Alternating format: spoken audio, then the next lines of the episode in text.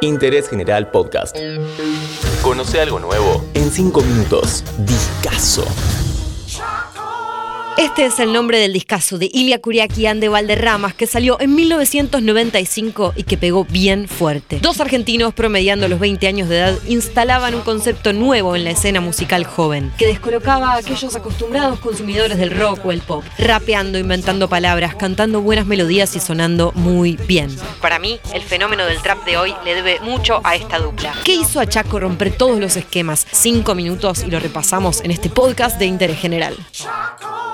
En una búsqueda por reivindicar las raíces de los pueblos originarios, compusieron esta canción con el nombre de la provincia argentina en la que aún habitan comunidades aborígenes. Pero cuando te digo que este disco llegó y descolocó a no solo un país, sino que trascendió a la cultura latina, fue en parte por esto.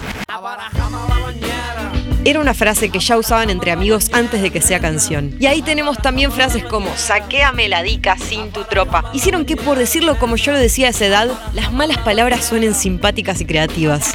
La historia detrás de este tema nace un año antes de que salga el disco, cuando Dante y Emanuel estaban cada uno de vacaciones por separado, y luego de que estos dos amigos se encuentren tras dos o tres semanas, se mostraron lo que habían estado inventando y cantando. Resulta que Emma se había creado un personaje llamado Cooler O'Connor, y cuando se lo rapeó a Dante, este le respondió con el suyo, Gruba Chaco.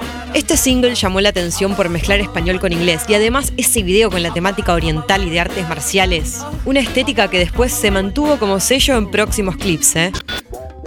A la vez musicalmente estamos hablando de un disco muy funk, Shower House. Deborah Dixon es la voz francesa del principio. Al salir estos temas, trajeron el hip hop a Match Music, a MTV y a las radios. No era habitual esto para los medios en la década y lo instalaron creando una identidad propia. No solo rapeando palabras inventadas, sino poniéndole rebeldía a lo mainstream, planteando todo un nuevo mundo a una generación. El rockero, paréntesis, este también es un disco de rock, tenía una alternativa fresca y distinta para agarrarse. El público pop a la vez también. Y doy fe que estos videos aparecían intercalados entre los clips de las Spice Girls. Y escucha este.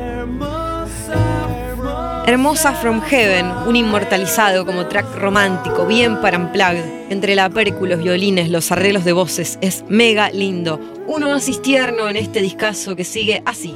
De pronto al lado mío aparece el desierto. Ipanema, 29 segundos playeros con Cata Spinetta recitando solamente una frase sin mucho sentido. Para llegar a Remisero, oda al mismísimo conductor. Mucho guagua y distorsión, falsete y rap con furia. La cuestión es que Dante y Emanuel se involucraron en la producción para trabajar en este disco junto con la mano de Mariano López y de Machi, el ex bajista de Invisible. A la hora de grabar, la formación era un lujo. En la batería, Fernando Zamalea, gran batero que solía tocar con Charlie, Gustavo Espineta en la percusión, guitarras de Gabriel Albizuri, Fernando Nalé en bajo y también Javier Malocé. Con Abismo arranca una etapa del disco más de balada, con falsetes y guitarras acústicas. Acá también pone voces Deborah Dixon y desembocamos en húmeda. Te digo que cuando termines este podcast le des una chance a las letras de estos pibes. Particularmente esta es la que más podría ir con lo que era el rock nacional. Después de otro track separador, Sirena, el disco sigue con No es tu sombra y acá perdonen que pase rápido, pero tengo cinco minutos en total. Vuelve el rap. En el reino es un temazo y esto sigue con Hermana Sista, que me encanta cómo arranca con esos cintes planchados y la bata marcando este ritmo. En jalea y mitad de la canción del caballo violeta vuelve a bajar el tempo. Para mí también de lo más espinetoso del álbum junto a Húmeda. Pero prestale atención a este. Hombre Blanco tiene ya una letra explícita sobre esta temática que define a Chaco. Temazo funk referido a la conquista de América y a la opresión de los pueblos originarios. Este funk, el rock y un narrador sobre colchones épicos confluyen en Nacimiento, el cierre de este discazo que hizo popular al hip hop en el país. Cargado de compromiso social, tocando con músicos de primera línea y abriendo camino a una trayectoria con muy buenas obras por venir. Versus, el disco que le siguió de Ilia Curiaquian de Valderramas, es otro discazo, así como Leche que también nos trajo grandes hits. Soy Nati Grego y este fue un nuevo capítulo de Discaso en Interés General.